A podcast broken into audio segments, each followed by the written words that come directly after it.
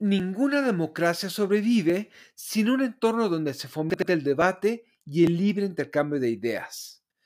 Esto se puede notar en la capacidad de una sociedad para argumentar los temas públicos. Lamentablemente, basta con ver nuestro nivel de discusión para ver que no solo estamos en la calle, sino que se nos está gobernando a punta de falacias. Realpolitik 101 Comentario político rápido, fresco y de coyuntura con Fernando Duorak.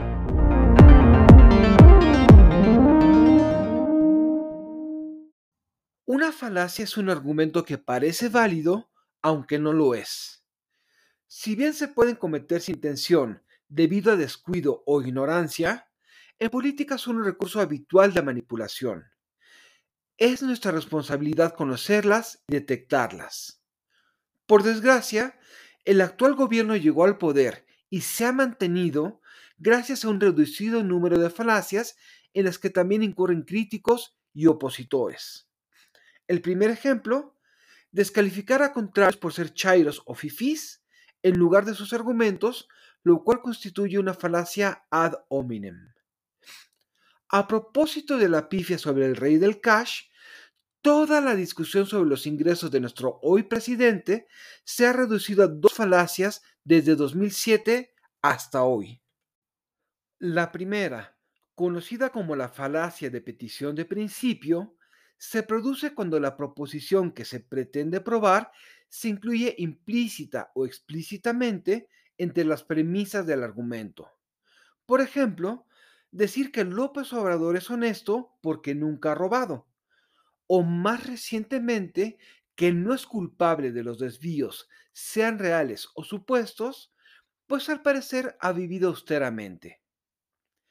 Cuando se le ha cuestionado de qué vivió entre 2007 y 2018, se aplicaba y sigue aplicando otra falacia conocida como ad ignorantium.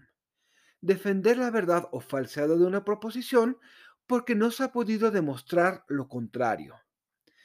Tanto éxito ha tenido este recurso que en más de una década la oposición sigue cayendo con el ya consabido quien acusa demuestra.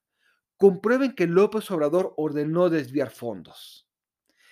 En realidad, no debería ser difícil no caer en esta falacia. Bastaría con algo de espíritu crítico como exigir cuentas, en lugar de reducirlo todo a un acto de fe. Justamente de eso se debería tratar ejercer la condición de ciudadanía. Pero mientras sigamos creyendo en cuanta falacia se nos presenta, el actual gobierno seguirá teniendo las de ganar. Soy Fernando Duorak y esto es Realpolitik 101. Hasta la próxima.